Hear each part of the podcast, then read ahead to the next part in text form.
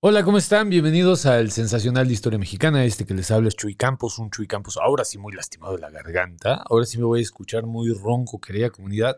Es que tuve una semana increíblemente manchada, querida comunidad. Estuvo, estuvo buena, estuvo, estuvo de miedo. Y bueno, pues me tocó, eh, pues sí, hacer ciertas, ciertas eh, grabaciones, vamos, o sea, varias cosas me tocaron y ando muy lastimadito de la garganta, ¿no? Eh, pero bueno, les agradezco a todos estar acá. Igual y, me aviento un sensacional cortito, querida comunidad, porque no sé si aguante mi voz. Ahora sí no, no tengo idea de si aguante mi voz o no. Pero bueno, yo contento como siempre de estar acá. les agradezco a toda la banda. Oigan, eh, qué interesante esto de, cómo se ha dado la comunidad, eh, porque he estado, no sé si ustedes sepan, pero todos los sábados, quería comunidad, en la Plaza de Santa Catarina de la Lagunilla, a un costado de lo que es eh, pues la, de las naves principal de Eje 1 Norte, ¿no? Frente a la iglesia, en la calle de Brasil. Estamos dando todos los sábados a las 5 de la tarde algún tema histórico, ¿no? Y bien chido, querida comunidad, porque le ha estado cayendo la bandita del sensacional de historia. Y bueno, pues a mí me da mucho gusto eh, ver, por ejemplo, que andaba por ahí Patti, eh, eh, Gutiérrez, que ha andado por ahí también la malhumorada, ¿no? Este, y bueno, pues varias banda, que le ha caído la, la, queridísima Laura, ¿no? Ha estado allí con su esposo. Y bueno, pues eh, varias banda le está cayendo. Muchísimas gracias por caerle.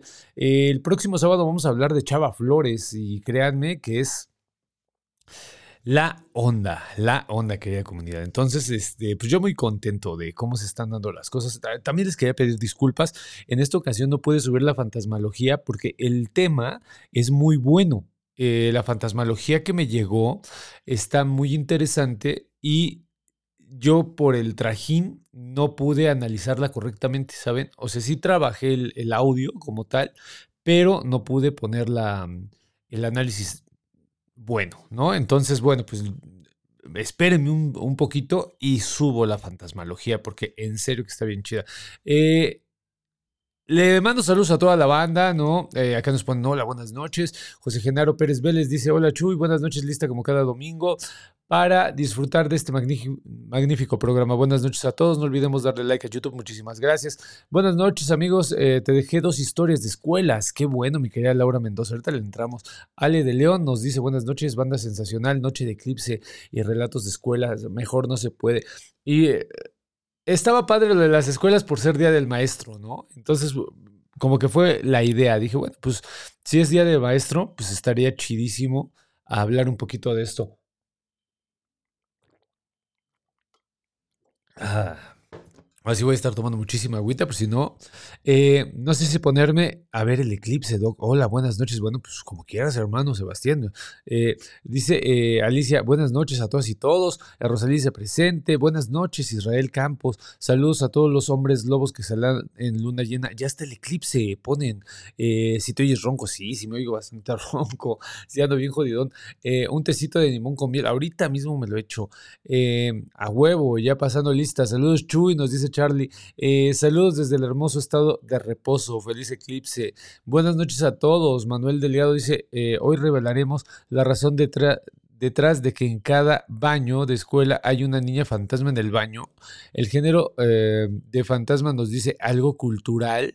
Nos pregunta Manuel Delgado. Tengo que ir, no sabía. Preguntan acá, dicen de lo del eclipse. Saludos a todos. Dejé un relato sobre la escuela en el Seco Puebla. Espero lo puedas leer por los problemas con tu voz. No hay bronca. Yo, yo hasta donde aguante. Ya cuando les diga, querida comunidad, ya no puedo hablar ya es porque en serio no puedo hablar. Buenas noches, saludos a todos. Nos pone hola Chuy. Eh, está padre tu gorra de Tesca. Sí, está bien chida. Eh, es, este difícil conseguir este tipo de gorras, carnal. Está, está perro. Eh, nos dice la querida Bárbara. Hola Doc, saludos, bandita sensacional.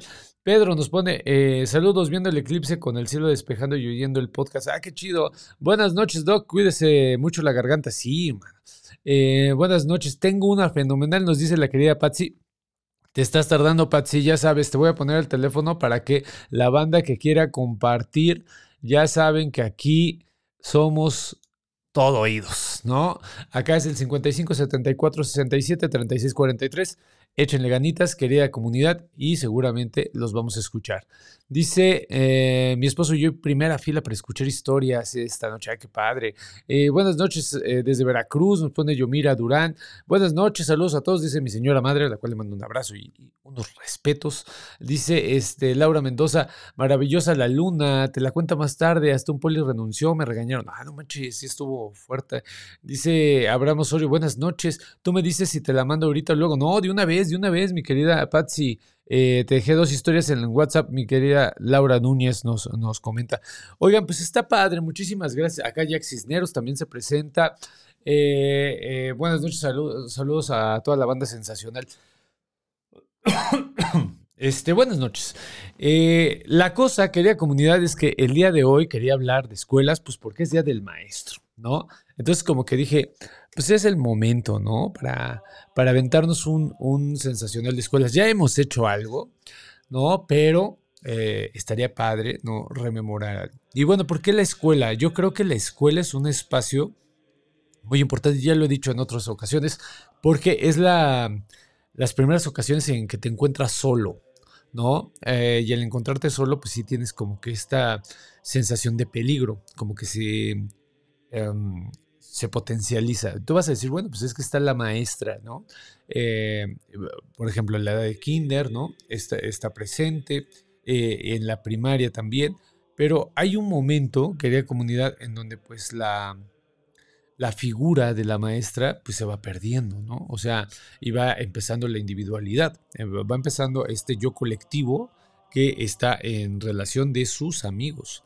Entonces esto está bien chido porque es a partir de ahí que empiezan estas aventuras, ¿no? Ah, en un momento leí, hace un momento leí que obviamente pues había este intenciones en el género, ¿no? Ya lo hemos visto, ya lo hemos visto. Sí hay una intención en el género. O sea, si el fantasma es femenino o masculino, sí nos quiere decir algo, ¿eh? O sea, desde un primer momento, creo que eso es importante. Y nos preguntaban sobre el fantasma del baño, ¿no? Este fantasma de las escuelas tan característico. Lo he comentado en otras, eh, en otras ocasiones, pero lo voy a volver a, a comentar, querida comunidad es que ese fantasma es un fantasma de espejo. Eh, es decir, no es tanto la escuela, ¿sabes? Sino es el espejo el que produce el fantasma. En algunas escuelas, eh, yo tengo 40 años, querida comunidad, y bueno, pues en mi, en mi época de chavito, de ir a la escuela, mis papás tuvieron a mal tratar de meterme en una escuela de monjas, ¿no? Eh, pues, la verdad la pasé muy mal, ¿no? Me la pasaba todo el día en la dirección rezando, ¿no? Porque pues, yo siempre fui una persona muy hiperactiva, ¿no? Y eh, el baño de esa escuela era importantemente eh, aterrador, porque eh, de por sí el halo religioso, ¿no? El control que generan las, las, las religiosas es, es tremendo, ¿eh? Y bueno, pues en ese momento pues tú ir solo al baño estaba cabrón. Porque, pues, ¿qué tendrías? Ibas terceros de, de primaria, porque te gusta, que son nueve años, ¿no? Eh, y bueno, pues esos, eh, esos nueve añitos, salirte y irte al baño, sí estaba cañón. Recuerdo que había un, espejo gigantesco, ¿no? Que aproximadamente ven, vendría siendo, pues yo creo que los 4.30 de lo que usualmente hay en una pared. Y bueno, el baño era larguísimo era, yo creo que sí, sí eran como cuatro y algo, yo creo que eran como unos siete metros de profundidad. Entonces meterte ese baño estaba bien cabrón. Y eh, esto, aparte aunado al espejo, pues sí te jalaba un poquito hacia pensar a, a lo sobrenatural. Ahora, ahora, imagínense ustedes que se adereza con las historias que están contando los mismos chavitos, ¿no? Que a su vez se los contaron los hermanos, ¿no? Que en ese espejo se aparece una chavita, ¿no? Eh, bueno, pues la cosa se pone más interesante, ¿estás de acuerdo? Eh, lo de las mujeres recuerde que siempre tiene que ver con violencia de género, siempre, siempre, siempre. Una mujer, una niña anciana, siempre denuncia violencia de género, siempre, ¿vale? Es una máxima del, del mundo eh, sobrenatural, ¿vale? Entonces, cuando se es fantasma, ¿eh? Eh, porque también hay apariciones benéficas de mujeres, como son las apariciones marianas. Pero imagínate, ¿no? Esta, esta situación de meterte al baño aderezado con las historias y todo esto, híjole, no tienen ni idea de cómo se sufre. Bueno, imagino, me imagino que sí, hay muchos que tienen idea de cómo se sufre. Corrijo, esta, esta, este primer encuentro, ¿no? Con la soledad y con eh, la idea de ser presa de algo, ¿no? Está, está cabrón. O sea, en resumen, no es tanto la escuela, ¿no? Sino lo que generan los contextos y el baño que tiene espejos genera un contexto bien cabrón. Piensan ustedes, no me respondan, pero la mayoría de los baños en esa época tenía espejos.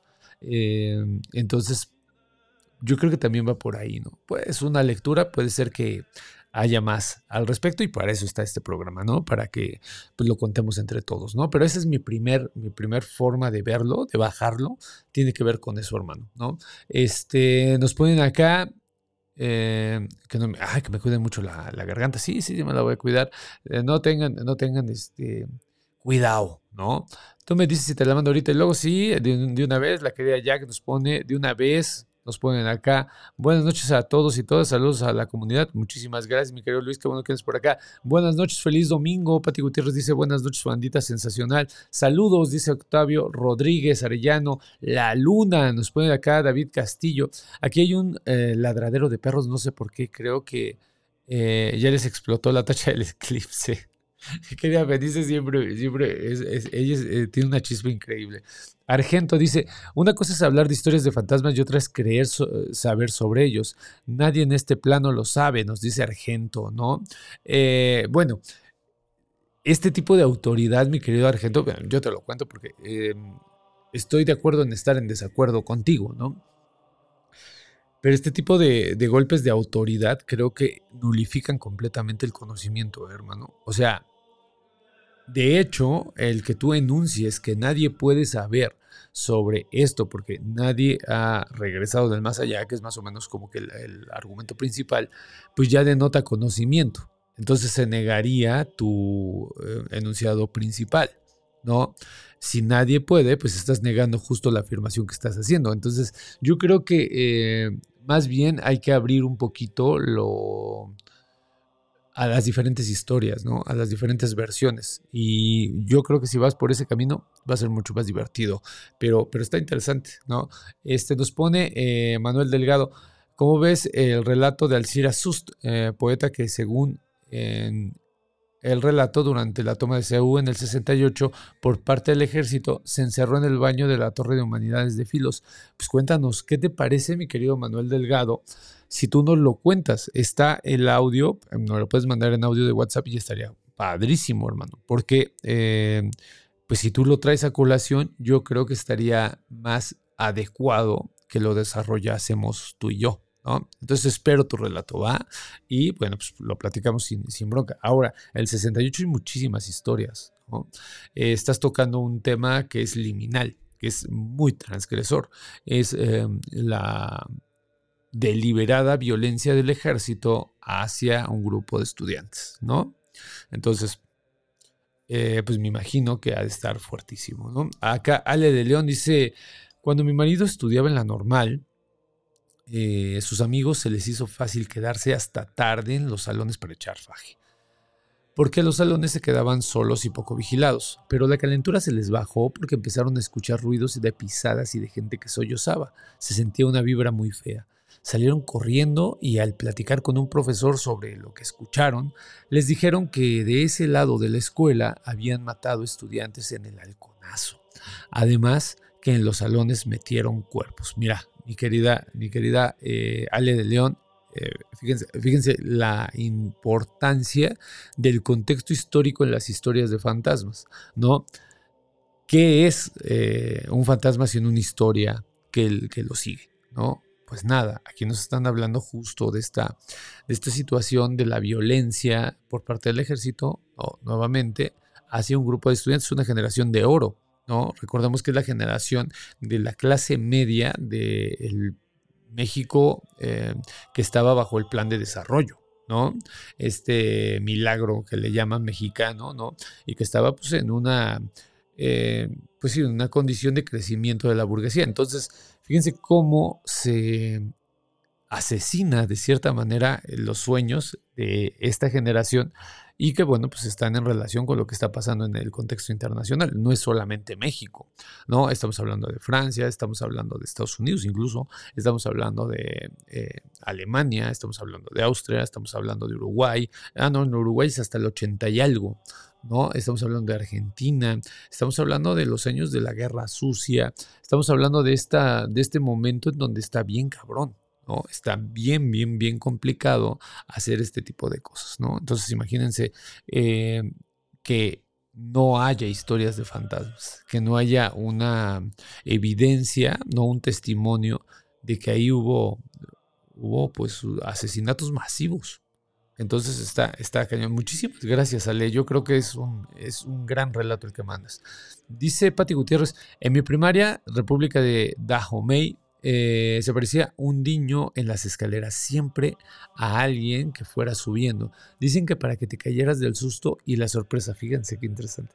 Se cuenta que se cayó de un árbol de aguacate de los muchos que tiene el huerto de la escuela. Se encuentra en la colonia Juventino Rosas, alcaldía Iztacalco. Mira qué belleza de relato, porque hasta la querida Patti nos da la ubicación la venganza del niño, ¿no? Eh, volvemos al punto, ¿no? Los niños y esta idea de que pues tienen que eh, de cierta manera ser traviesos, ¿no? Si les pasó algo a ellos, pues también ellos lo pueden, lo pueden eh, provocar, ¿no? Está padrísimo tu relato, mi querida, mi querida Patti. Nos pueden, sé que el relato está vinculado con la novela de Bolaño, pero también sé que es un fantasma que habita los relatos de los pasillos de mi escuela junto con los fantasmas del auditorio Justo Sierra, nos dice Manuel Delgado. Eh, pero cuéntanoslo en audio, mi querido Manuel, pues ¿qué te cuesta, mano? Este, yo creo que em, se gana muchísimo si tú nos lo cuentas a que yo lo lea. Y más con esta voz que tengo de Alejandra, ¿cómo se llama? Alejandra Guzmán. No, pues peor.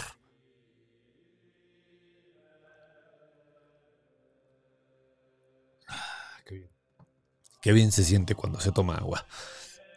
Eh, nos ponen acá, buenas y espeluznantes noches desde el magnífico estado de ebriedad, nos dice Coyote Cedillo, qué vayis, qué vayis acá. Nos ponen los fantasmas de las escuelas, creo que también depende del contexto, completamente. Ari Patiño dice, felicidades por el Día del Maestro, gracias eh, por todo lo que nos compartes y enseñas. Eh, para mí es un honor estar acá.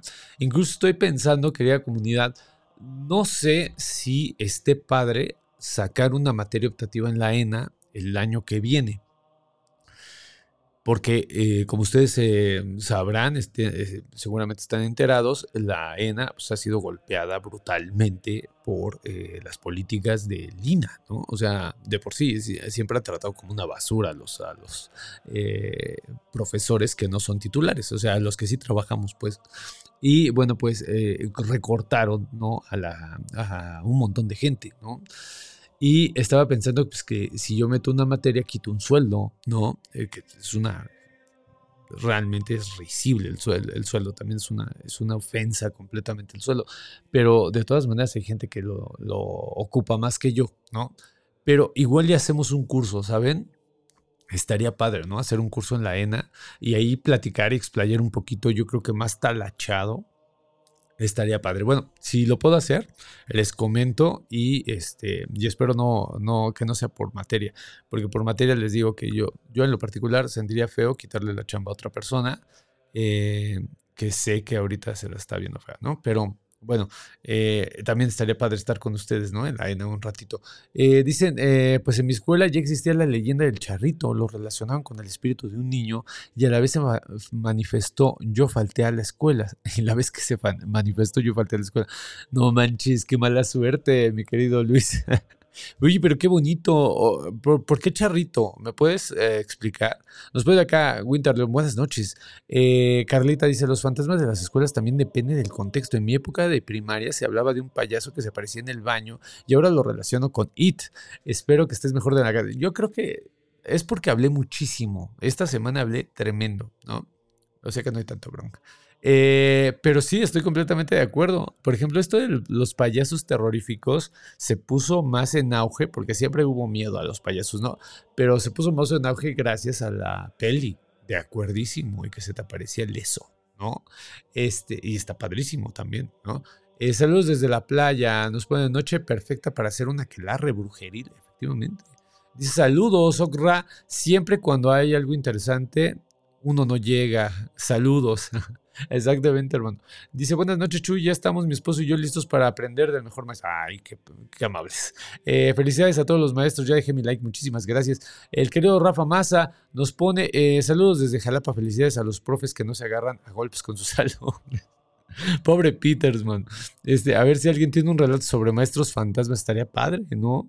Este, eh, profe, de tanto gritar gol del Atlas se quedó afónico aunque no lo creas, mi, querido Luis, este, sí hubo un poco de eso, ¿eh? Se detonó a partir de que este, metió gol el Atlas, grité, porque así se debe de hacer, ¿no? Cada que eh, se mete gol hay que gritarlo y este, me lastimé un poquito más eh, de lo que ya estaba, ¿no? Eh, nos pone buenas noches, eh, Chuy, buenas noches, acabo de mandar un audio y fotografía del tema de hoy. ¿Vale la pena escuchar mi relato y la fotografía? Va, va, ahorita la pongo, hermano. Gaby dice, pero Gaby se vino con todo, ¿eh? dice, hoy, al ver la temática, recordé un relato sucedido en una primaria del municipio de San Salvador, El Seco, en el estado de Puebla. Este relato lo contó una persona que vivió, que lo vivió a mi esposo. El señor de nombre Alfonso, hace algunos hace unos 15 años, le contó que en la escuela primaria se celebraban las ceremonias cívicas del 12 del día, a las 12 del día, pero que en cada ceremonia se desmayaban los niños. Al principio pensaban que era por el calor, pero con los días eh, los niños empezaron a comentar que los niños desmayados eran los que habían presenciado algo que se aparecía entre la barda de la escuela de la presidencia municipal y la barda de la escuela. Lo que se aparecía era la mano, era una mano que les daba joyas y relojes, lo que le llamó la atención a los maestros, dos de los cuales se quedaron eh, con sendos relojes de oro. Sin embargo, el hecho seguía repitiéndose. Entonces se reportó por llamar a las autoridades de la población, presentándose el presidente municipal, eh, el sacerdote y, entre otros, los testigos, el señor Alfonso, que contó el hecho a mi esposo. El mismo señor Alfonso comentó que tuvo las joyas y relojes de oro que la mano daba a los niños. Como el hecho causó mucho miedo entre los pobladores, se llamó una mujer con dotes de medium para que se averiguara por qué se aparecía esa mano y daba las joyas a los niños. La medium dijo que era una fuerza muy fuerte, maligna y que ella no tenía capacidad o el conocimiento para sacar eso de ahí, pero, le, pero que le dijo que se aparecía porque le gustaba ver a las almitas jugar, por lo cual se optó por bendecir y cerrar la y cerrar la abertura. Después de lo ocurrido, a los que tenían relojes o joyas de ese lugar, inexplicablemente les estallaron en las manos y desaparecieron. Pero lo más tétrico fue que los dos maestros que se quedaron con los relojes desaparecieron y nunca más se volvió a saber de ellos. No manches con tu relato. Eh, estuvo increíble, Gaby. Estuvo padrísimo. Estuvo la verdad me, me, espanté por, por el tamaño, por ahorita la garganta como la traigo. Pero está padrísimo porque incluso hablan a las autoridades. Ese, ese tipo de, de relatos son los, los, relatos de ánimas de purgatorio. Es cuando hablan a las autoridades para que se crea. Entonces, eh, qué interesante. ¿no? O sea, porque tiene varios elementos. Recuerda que las historias como que se van apelmazando, ¿no? Hay cositas que se van aprendiendo de otras. Y esto eh, tiene varios dejos, ¿no? La figura del el sacerdote, ¿no? Como alguien que está verificando qué pasa. Y después la medium, que lo vuelve moderno, ¿no? Recordemos que todos los relatos que tienen una mujer eh, como especialista ritual eh, y que tiene dones de mediumidad, pues generalmente son, son recientes, o sea, del siglo XIX para acá. Entonces está bien, bien, bien loco. Aparte sí tiene un dejo de eh, leyenda urbana, ¿no? O sea, porque me imagino que este relato que nos estás contando, que yo sé que te lo pasaron, ¿no? Es, muy valioso, pero eh, te puedo asegurar que se sigue contando con los chavitos, ¿no? Eh, y tiene que ver con eh, algo que no es sobrenatural, pero que también funciona, y es que no atiendas a los extraños. ¿Sí te fijaste? O sea, esta situación tiene una, un dote moral, que es si tomas esto, te van a castigar. Por eso el castigo de los maestros que desaparecieron y los que tomaron las joyas. Todo está padrísimo. Muchísimas gracias. Es un gran relato. Eh, nos ponen acá. Por cierto, cuando entré al posgrado me quedaba hasta la noche en la sala de cómputo. Un día, oh, la sala de cómputo de la ENA está bien, bien chida porque este, a unos pasos está un risco, querida comunidad, ¿no? En donde abajo están unas eh, canchas. Entonces, eh, les pongo contexto para que sepan más o menos de qué habla Patsy, ¿no? Eh, un día solo estaba el encargado, otro chavo y yo, y se escucharon como canicas. El encargado dijo, ah, es el niño que se aparece, y nos reímos y madres, pegaron cañón las puertas y el vidrio de fondo. Desde ahí no me quedé jamás a esa hora. En, el, en ese edificio también nos espantaron a mi asesor, el querido Raúl Aranda, al cual le mando un abrazo, y a mí ese edificio no me gustaba. Sí está bien, bien manchado bien manchado. El edificio que ahorita em, están haciendo, que era la se llama Torre de Investigación, algo así, eh, pues está en una zona como que muy fresa, pero el de audiovisuales y el de la biblioteca sí está en una zona bien manchada. Entonces, eh, estoy de acuerdo con la querida Patsy, ¿no? Está, está fuerte. Acá nos ponen... Eh, te paso un tequilita para la garganta, ya que, te, ya que tocaste el tema del 68, es muy denso, que a través de diferentes épocas históricas Tlatelolco ha sufrido demasiada violencia y muerte. Sí, esa es la situación. Tlatelolco es una zona que tiene muchísimas historias sobrenaturales.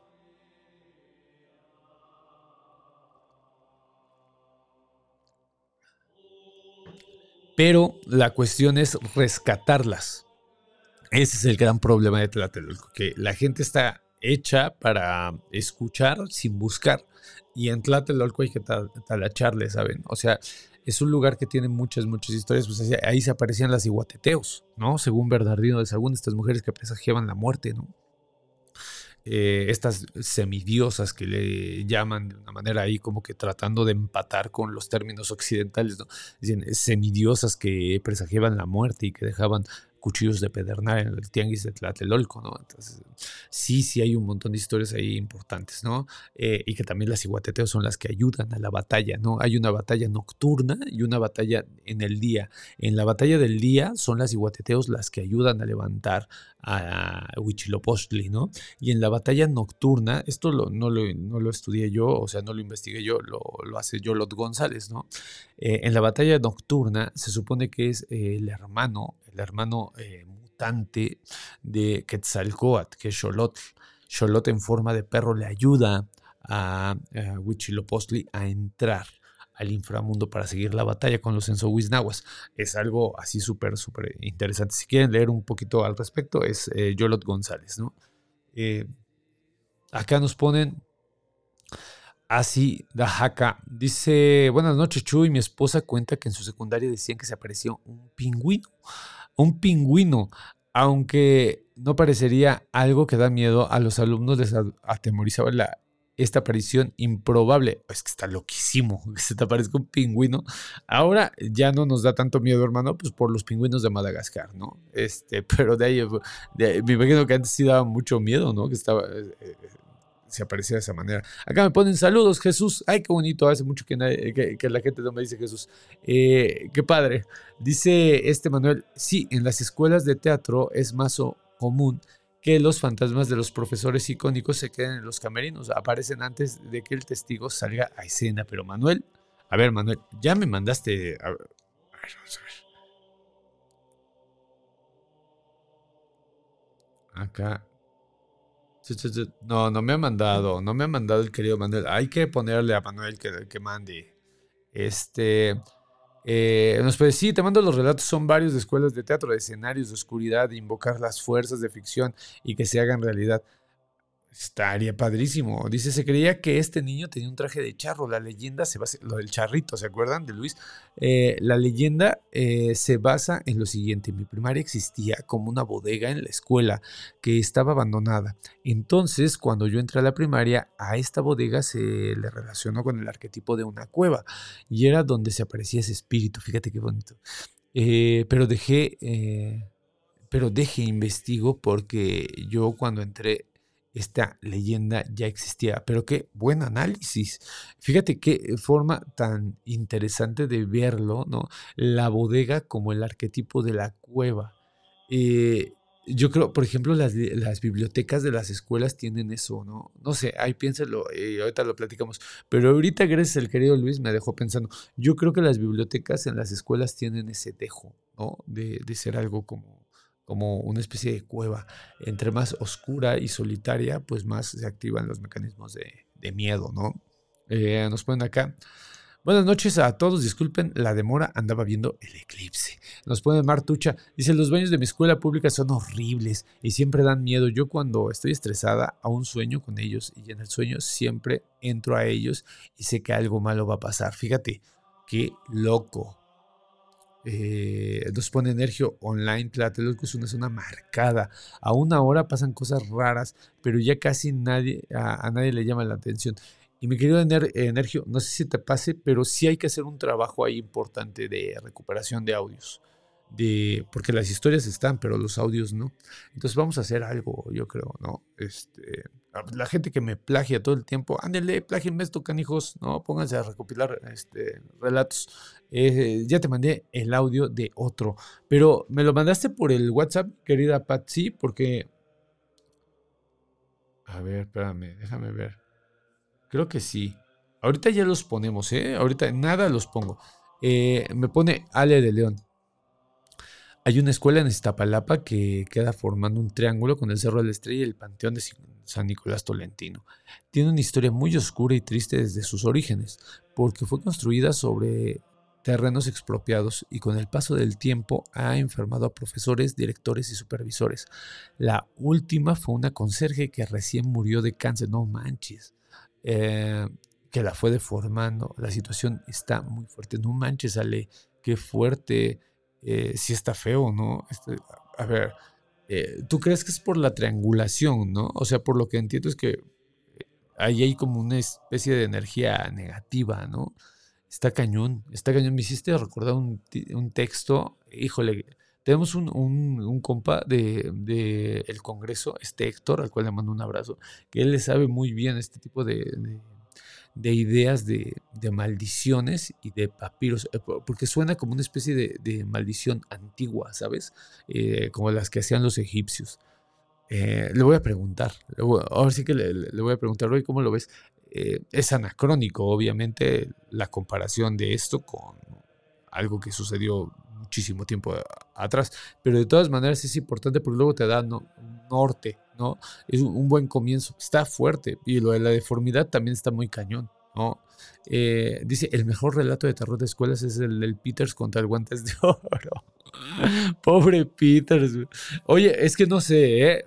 por un lado me da tristeza, pero por otro lado habría que ver que no sea un porro, ¿no? Entonces, híjole, está, está interesante, pero, híjole, eh, o sea, así a, a ojo de buen cubero y viendo el video, que lamentablemente caí en el morbo, quería comunidad.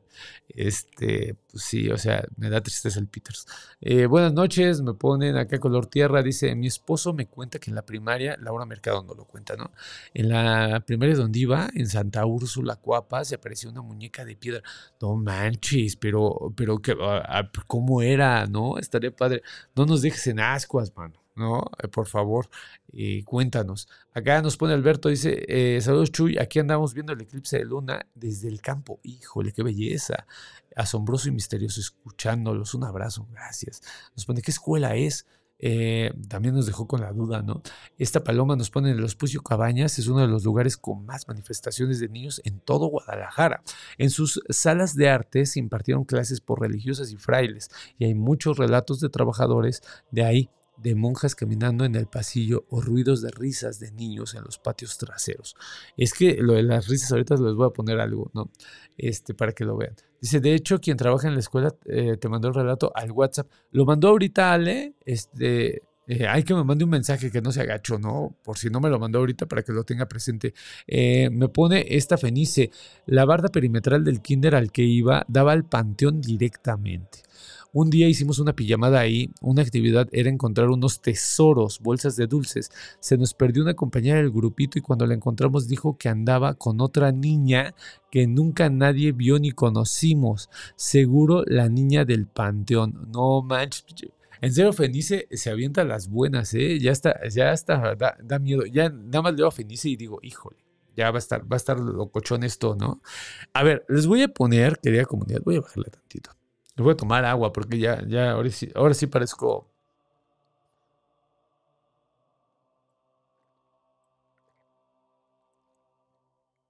Ah, qué bien, se siente el agüita.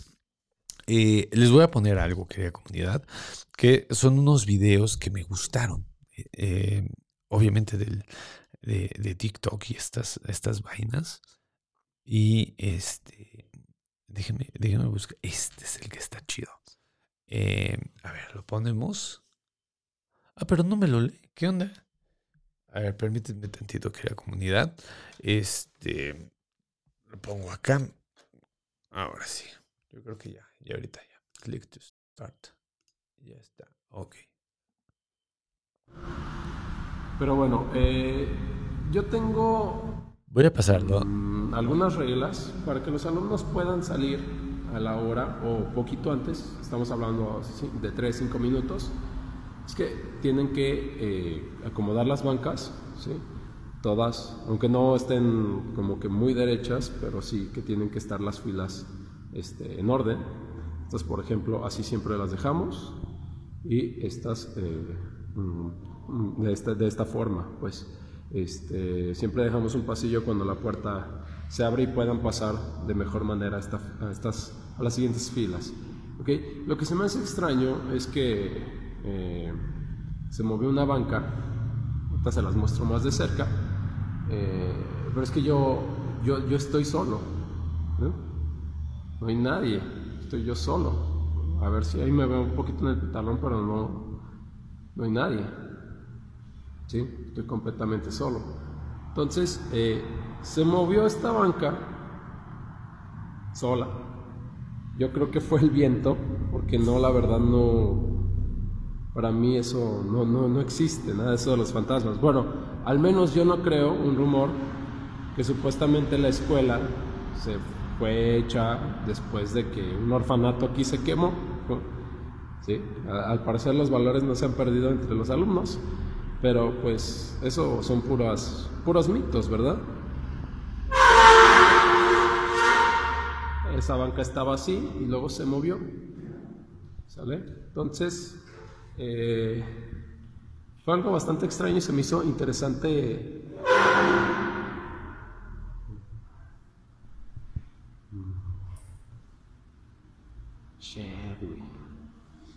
Mm, yo creo que. Eh, ¿Saben qué? Mejor yo, mejor yo sí ya me voy. este. Normalmente yo no creo en eso, pero. Güey, es que. Se acaba de mover esa banca también. ¿Qué pedo? No mames, no, ya me voy. Eh, le quedó padrísimo, ¿no? Quería comunidad. Este, este me gustó mucho. ¿Y ahora qué pasó? Ah, yo creo que es el video, el mismo video que nos pusieron musiquita ahí. Este, esa sí espantó, ¿no? la musiquita. Este, pero bueno, o sea, la, la cosa se puso fuerte, querida comunidad, ¿no? Está muy bien hecho, querida comunidad. La neta sí, sí transmite incertidumbre, porque si se fijaron que no se movió al mismo lado, eh, o sea, sí está cañón, sí está, está bien, bien, bien manchado. Eh. Eh, Ah, nos pone nos pone Diana Martínez, dice, no hombre, la movió el viento nunca en la vida, qué miedo mover una banca de ese peso. Ja, ja, ja, yo también me hubiera ido en chinga del salón. Oye, es que se tardó, Alicia. O sea, neta se tardó este güey. O sea, con él, con, si es verdad, o sea, si es verdad lo que, lo que sucedió, yo a la primera me muevo, ¿eh? O sea, ahora no tiene un orden. Fíjense en el video. Generalmente los videos cuando se mueven las cosas se mueven en un mismo lado yo siento que el 99.99% de los videos está truqueado, ¿no? O les falta presupuesto o ingenio, ¿no?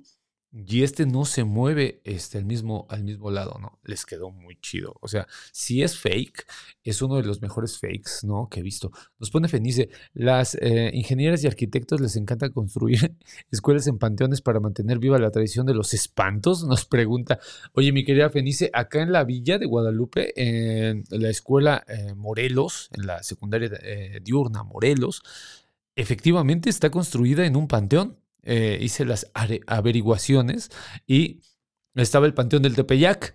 Eh, llegaba hasta allá y después le quitan ese, ese, terreno a la basílica, cosa rarísima, de esas pocas veces que, se toca la iglesia, les quitan el espacio y tómala. Eh, es parte de un panteón, ¿no? Hay varias en la, en la, Ciudad de México que sí, efectivamente están en un panteón, pero es que yo creo que también eh, la época y el terreno tiene que ver, ¿no? O sea, si el terreno no estaba utilizándose, aunque fuera panteón, eh, muy seguramente lo iba a agarrar el México revolucionario, ¿no? Estás hablando de que salen de un millón de, personas muertas, no creo que tengan mucha sensibilidad, ¿no? Sobre este tipo de temas.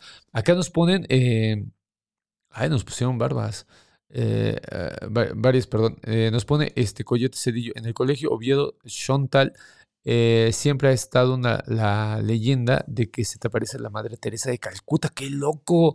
Eh, o que se cerraban las puertas y lo clásico de los baños, efectivamente, pero la Madre Teresa, pobre Madre Teresa, ¿no? Bueno, este, ahí sí estaría, estaría loquísimo. Dice, las escuelas que pertenecen a, conventos son los que más se manifiestan. Sí, eh, mi querida Laura, en el centro histórico hay varias. Eh, hay varias escuelas, si no es que prácticamente todas, que formaron parte de un convento. ¿eh?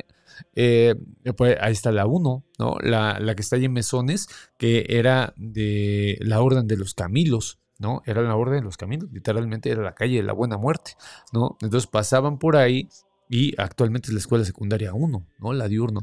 Nos pone Luis, un día me tuve que retirar a unas horas de la escuela entonces dicen que nuestro maestro, que era como de creencias mágicas, se atrevió a entrar a la famosa cueva con mis compañeros. Entonces yo regresé al salón y todos mis compañeros paniqueados y estaban contando que escucharon gritos. Otros decían que aventaron las sillas. El profesor decía que algo existía porque tenía como un ángel de plata que era su protector. Ese día dijo que se había movido. Desde entonces mis compañeros creyeron que el profe estaba loco, pero aún tengo muchas dudas desde ese día y sobre todo como nace el Carito,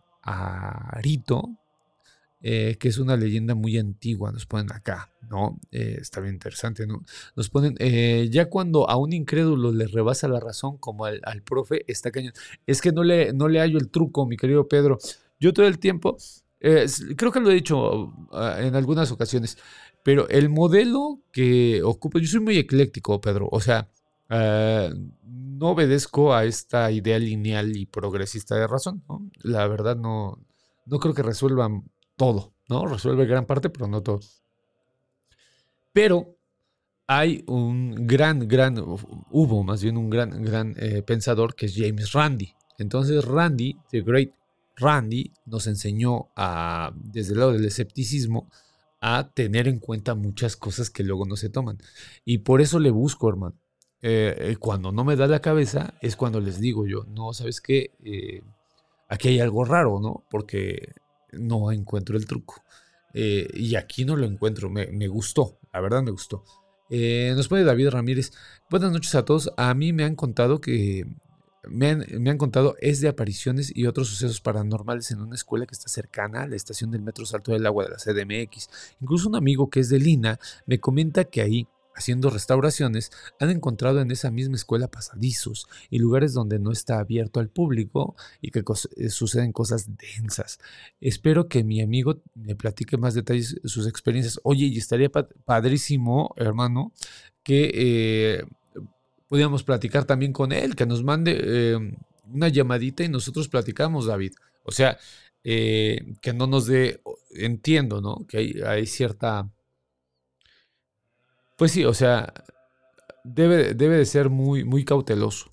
Lo entiendo. Pero sobre eso podemos contar ciertas cosas y eh, que no se revele, ¿no? Todo. Estaría padre platicar con él. Esto de los pasadizos en las escuelas está padrísimo también y no lo habíamos tocado, ¿no? Pablo Quirarte nos dice, en la escuela primaria Juan Ruiz de Alarcón, en Tasco, no está construida sobre un cementerio, pero sí sobre un convento del siglo XVI. Te digo, te digo, eh, Tenorio, dice, ya llegué amigos, fui a tomar foto del eclipse. Luego sacan las fotos. No sean canijos, mándenme sus fotos del eclipse y las ponemos. ¿no? Este, nos pone eh, Coyote, dice, la, dislexia, los rollos eh, mentales, era la madre Antonia, perdón, el hecho es el CEO, ese fue convento. Pablo Quirate, no te preocupes, pero sí estaba loquísimo, ¿no? La madre Teresa dijo, ay, si está, si está, está fuerte, ¿no? Dice, ah, ok, eh, nos, cuenta Pablo Quirarte de esta escuela que antes era convento en Tasco y dice, y las escuelas eh, y las historias que se cuentan ahí, uff, te ponen los pelos de punta, pues porfa, cuenta alguna, hermano. Dice Noemí, buenas noches a todos. Listo mi like, no olviden el suyo, muchísimas gracias. Ahora sí vamos a poner... Eh, sí, sí nos da tiempo a otro, a otro videíto. Eh, a ver, déjenme ponerles el chido, porque había uno que estaba fabricadísimo, ¿eh? que era comunidad. Que dices, no manches, estos ya no, ya no tienen este. No es este, a ver, espérame. Este es el de la morra. No, me falta uno. Déjenme buscarlo mientras ponemos un, un audio pero sí me hace falta. No, espérenme, espérenme, ahorita lo pongo. Porque los demás, eh, hay uno que es de Bolivia, que es muy conocido y que ese sí está fabricado. Miren, este, este está obviamente fabricado. Se los voy a poner, espérame, un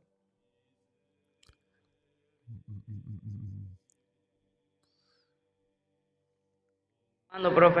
Ya comienza, ¿eh, Juan Carlos? ¿Cuál es su tema? Por favor, Juan Carlos, sáquese la gorra. Si tanto le digo que saquen la gorra.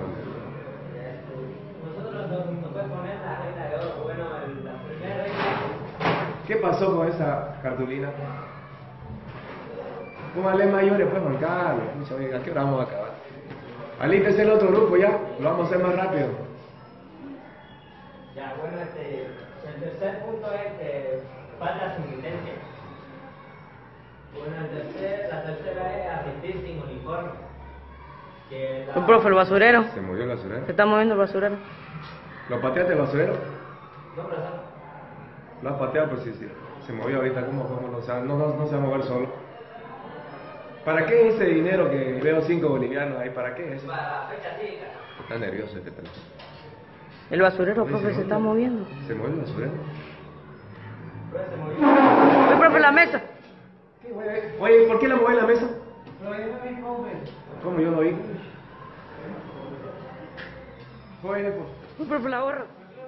Ese, ese, por ejemplo, está ultra construido, ¿no? Ese, sí se ve así a, leguas que lo hicieron. Incluso la posición de la, de la cámara, ¿no? Como todos los, elementos, ah, perdón, todos los elementos este, están dirigidos hacia un lugar. No sé si se fijaron. O sea, ese es el gran problema de la gente. Gente que hace este tipo de videos. No sean, no sean flojos, ¿no? Que no sea a un mismo lugar. Este, porque desde ahí los, se pierde la magia sobrenatural, ¿no? Eh, todo jala para un mismo lado y con una misma intensidad, ¿se fijaron? En el de las bancas, ¿no? En el de las bancas sí hay incluso movimientos circulares, está padrísimo ese, pero este de acá de Bolivia está terrible, ¿no? Les voy a poner otro que ya encontré, que está construido, pero les quedó bonito. Eh. Este, este está, está padre. A ver, déjame ponerla a...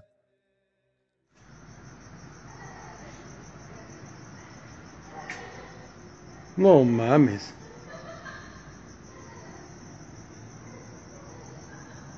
No mames. ¿Quién anda ahí? ¿Quién anda ahí?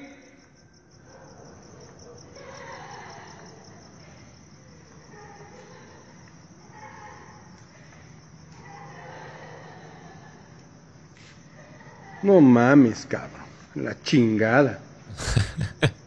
Me gustó mucho, me gustó mucho porque está construido el video, obviamente es un palincesto, lo que les digo, ¿no? Van grabando las voces y las van metiendo, pero eh, la risa de, las, de los niños o de las jóvenes, porque es como una secundaria, ¿no? Eh, la risa de la secundaria, este, como que sí, da, sí te saca de pedo, ¿no? O sea, como que sí es así, no manches, o sea, está, sí está fuerte y eh, genera esta situación de, de, miedito. Yo creo que lo que más se queda, querida comunidad, yo es, soy de, de, esa idea, ¿no? Lo que más se queda en una escuela son los ruidos de los niños, ¿no? Entonces, eh, por eso está, está, está ¿no? Está padre.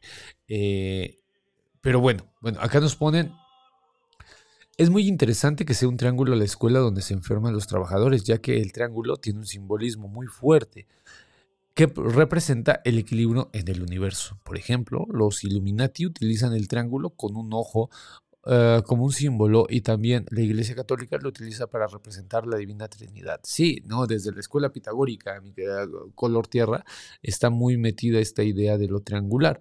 Eh, de nuevo, recomiendo mucho el diccionario de Jean Chevalier, acá lo tengo. Este diccionario uh, vale su peso en oro, ¿no?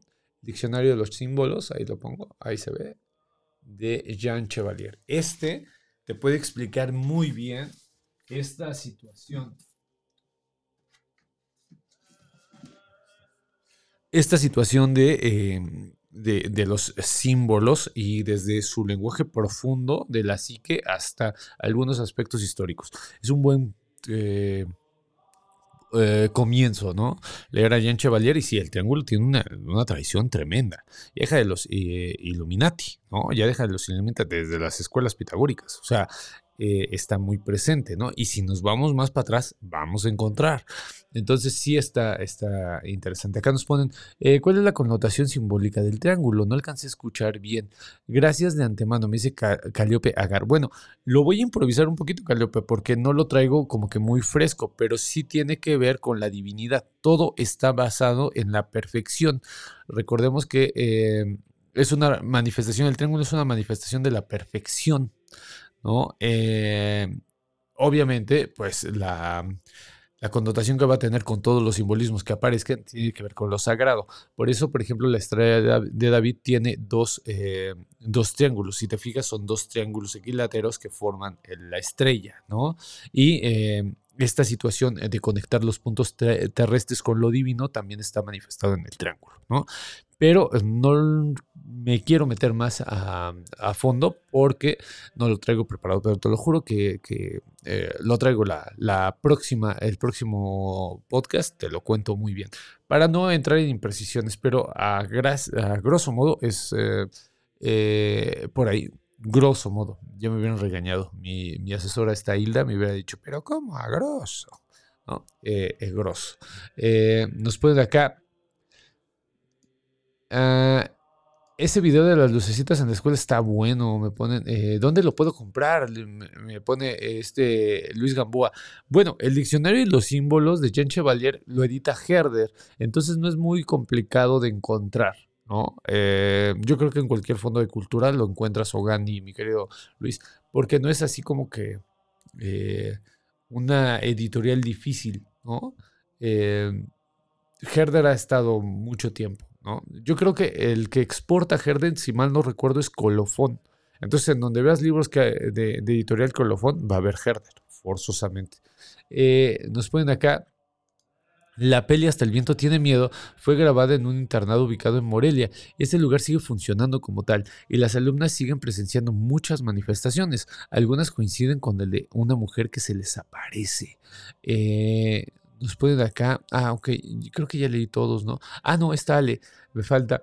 Ale dice, a mi cuñada le tocó iniciar su servicio profesional en una escuela nuevecita de Iztapalapa, construida sobre, según cuentan, las minas donde dejaron restos de edificios caídos del 85. Al poco tiempo de inaugurada, tres profesores murieron, todos ellos muy jóvenes, entre ellos mi cuñada. No manches, Ale.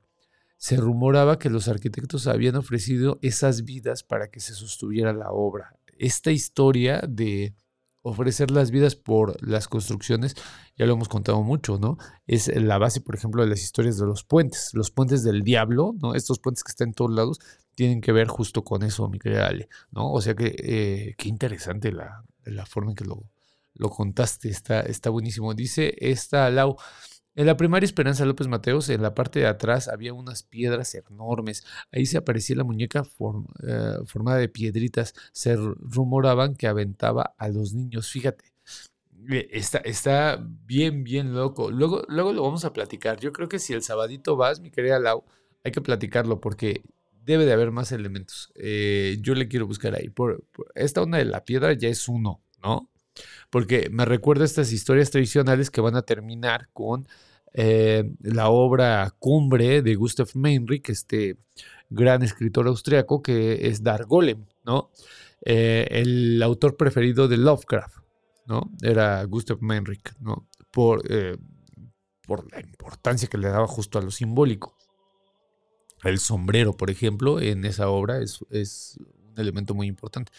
Pero ya la piedra ya nos dice algo, nos dice que carece de voluntad, ¿no? Entonces está, está interesante. Desde ahí está interesante el análisis, ¿no? Que sea de piedra tiene que ver con algo, que también puede ser un resquicio del libro de piedra de Carlos Enrique Taboada. Todo depende del año en que lo contaron, ¿no? Pero estaría padre, lo vamos a, lo vamos a platicar. Eh, nos ponen acá.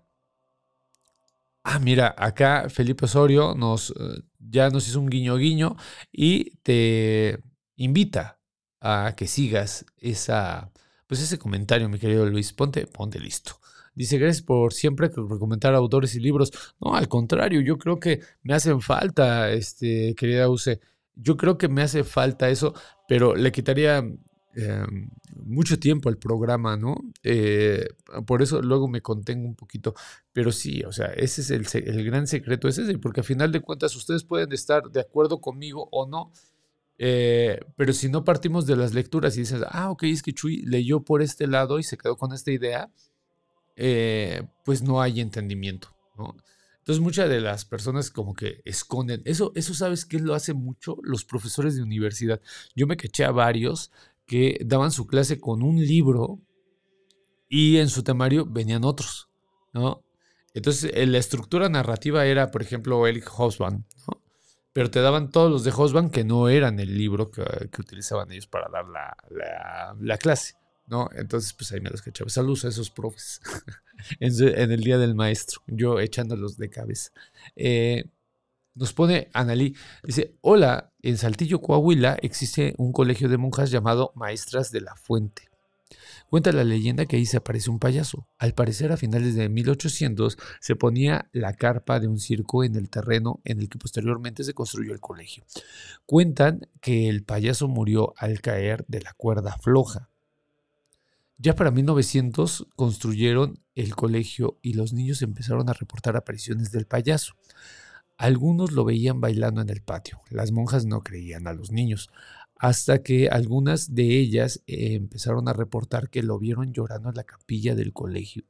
Cuando yo estaba en la secundaria, una compañera nos contó que su mamá, cuando era niña, vivía al lado del colegio y que siempre que jugaba en el patio se le apareció un payaso parado en la barda que conectaba con el colegio. El payaso tenía una vestimenta antigua y solo la observaba. Saludos. No manches con este relato. Qué loquísimo. Fíjate, cómo cambió, ¿no? Ahorita que nos decía la querida Carla, ¿no? De la figura del payaso y de It. Fíjate aquí, eh, vamos, o sea, como si hay unas tradiciones más antiguas, ¿no? Y cómo se van, pues sí, refuncionalizando, ¿no? Con, estas novelas y esta, y esta cultura televisiva que tenemos. Acá nos dice, buenas noches, ayer por primera vez fui a las charlas. Muy buenas, qué bueno que te gustaron, Daniela, me hubieras dicho que vienes de acá del Sensacional. Este, ahora sí vamos a poner los relatos, querida comunidad. Nos han mandado varios. A ver si nos da tiempo Eh, acá nos ponen, a ver. Ah, ok, acá nos ponen algo, pero no sé si, si sea, eh, si me den chance de leerlo o no, porque me lo mandó fuera de, de del WhatsApp. Mejor lo reservo, no vaya, no vaya a ser yo este, eh, una indiscreción. Acá nos mandaron dos relatos, vamos a ponerlos. Chucho, bandita sensacional. Muy buenas noches. Los saludo desde Querétaro nuevamente para relatarles una historia que yo viví en la escuela donde trabajo hace dos décadas, casi tres décadas. Trabajo en una escuela preparatoria desde hace 22 años y en una ocasión, hace aproximadamente unos ocho años, estábamos tomando los profesores de preparatoria un curso docente como a las seis de la tarde en las instalaciones de la escuela. Anteriormente en nuestra escuela había dos turnos. El primer turno de 7.30 aproximadamente a 4 de la tarde lo ocupaban los alumnos de preparatoria. Después de las 3 de la tarde y más o menos hasta las 10 de la noche lo ocupaban estudios superiores. Posteriormente, en 2014, ya no estuvo más el turno vespertino. Entonces los alumnos podían quedarse un poco más, los alumnos de preparatoria, por si tenían que preparar cosas, quedarse en las computadoras, tomar sus talleres, etc. Estábamos aproximadamente a las 5 o 6 de la tarde tomando nuestro taller cuando el profesor encargado de disciplina de los alumnos de preparatoria fue a solicitar ayuda de mis tres compañeras a el salón donde estábamos tomando dicho taller. Les pidió por favor que lo ayudaran a buscar a una chica que había ido hacia los baños. No sabía si la chica se encontraba ahora en el primero, segundo pisos o en la planta baja. Él refiere que estaba en su oficina que da precisamente frente a los salones y a los baños de la escuela y vio que era una chica que traía el uniforme, entonces era hora en que no podía estar la muchacha allí. Le dijo, señorita, por favor, no puede estar aquí, ya por favor retírese de la escuela. La vio, ¿qué diremos? A unos tres metros y vio que la chica se dirigió hacia la parte derecha de la escuela, es decir, hacia el fondo. Entonces él vio que se metió en uno de los baños. Obviamente, por razones de respeto hacia la persona, solicitó la ayuda de tres compañeras y fue a llamarlas a donde nos encontrábamos en el curso. Mis tres compañeras se dirigieron con él y buscaron, obviamente, en los baños, buscaron en los salones y realmente la escuela es abierta, entonces no había un lugar donde pudiera la chica resguardarse o donde pudiera alguien no verla. ¿Mm? Buscaron y buscaron, pero el profesor refiere que obviamente vio a la chica, pero a la hora que la llamó, la vio de espaldas. Entonces la chica, al escuchar su voz, caminó más rápido y él ya no pudo alcanzarla. Nunca supimos qué pasó. Solamente recuerdo que pues quedó esa incógnita de qué había pasado, quién era esa chica, porque él refiere que la vio muy cerca, sabe que, la, que lo escuchó, porque la muchacha se fue en vez de voltear. Y él dijo, pues la chica está desobedeciendo, voy a ir a buscarla. Esta es una anécdota que nos pasó hace aproximadamente ocho años. Laura Mendoza, desde Querétaro. Chucho. Como siempre, mi querida Laura, con sus eh, con unas historias formidables. Sí, eh, eh, imagínense esta, esta idea y también, bueno, esta idea de, de, ver a una persona fuera, fuera de horas, ¿no? El uniforme de la escuela y que se te desaparezca, ¿no? Al entrar a los baños está, está loquísimo, ¿no? Hacer oídos sordos que te vaya conduciendo. Esto tiene mucho el fantasma femenino, ¿no? El fantasma femenino te conduce a un lugar para castigarte. Entonces, eh, hay algo ahí, ¿sí me entienden?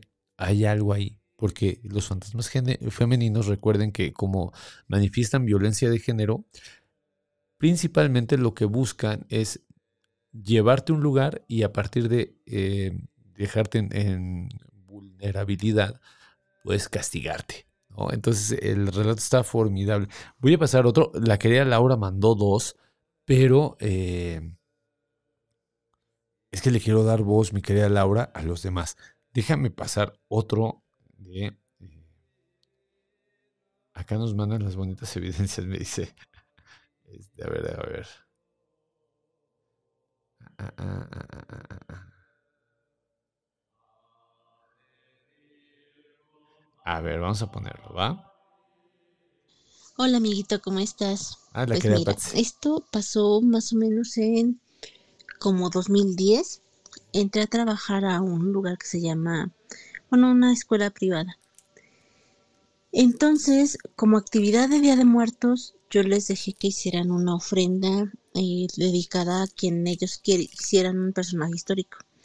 Resulta ser que Día de Muertos caía el lunes y la actividad se hacía el lunes y eh, los chavos llevaron todos sus preparativos, flores y todo ese tipo de cosas por el más o menos el viernes. Sábado empezaron a trabajarla y el domingo pues obviamente se cerró la escuela. Eran cinco grupos y total, armaron las ofrendas, unas ofrendas preciosas y el lunes eh, me manda a hablar el director y me dijo, oiga, maes- más bien la, la subdirectora académica, me dijo, oiga, maestra, ¿cuándo va a terminar su actividad? Y yo dije, pues ya al rato se presenta, maestra está invitada, yo estaba muy emocionada y toda la cosa. Y me dijo, ¿sabe que un poli renunció? Yo, sí, como que, ¿por qué me dice esto? Porque se veía como muy espantada.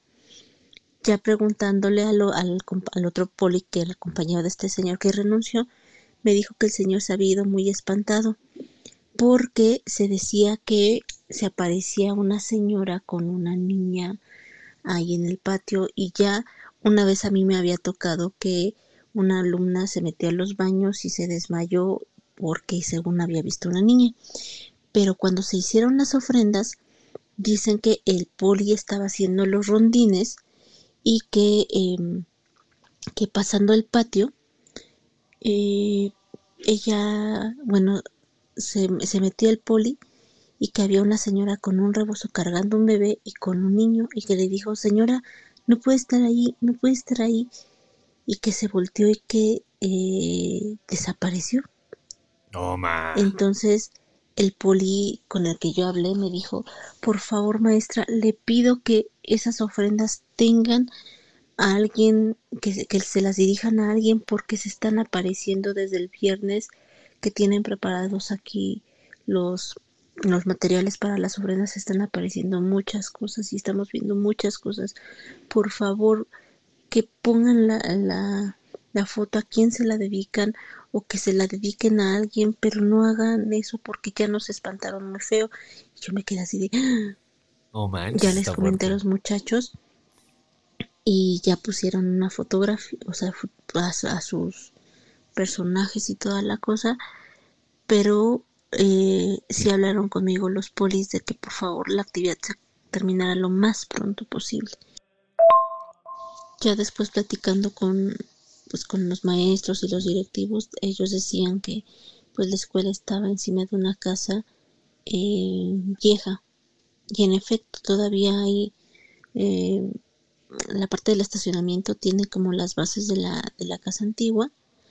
Después fue una agencia de, autos, pero eh, muchos decían que esos que se habían quedado ahí probablemente eran pues, los dueños de la casa y que eran quienes estaban apareciendo, pero sí se sentía una vibra muy, muy intensa.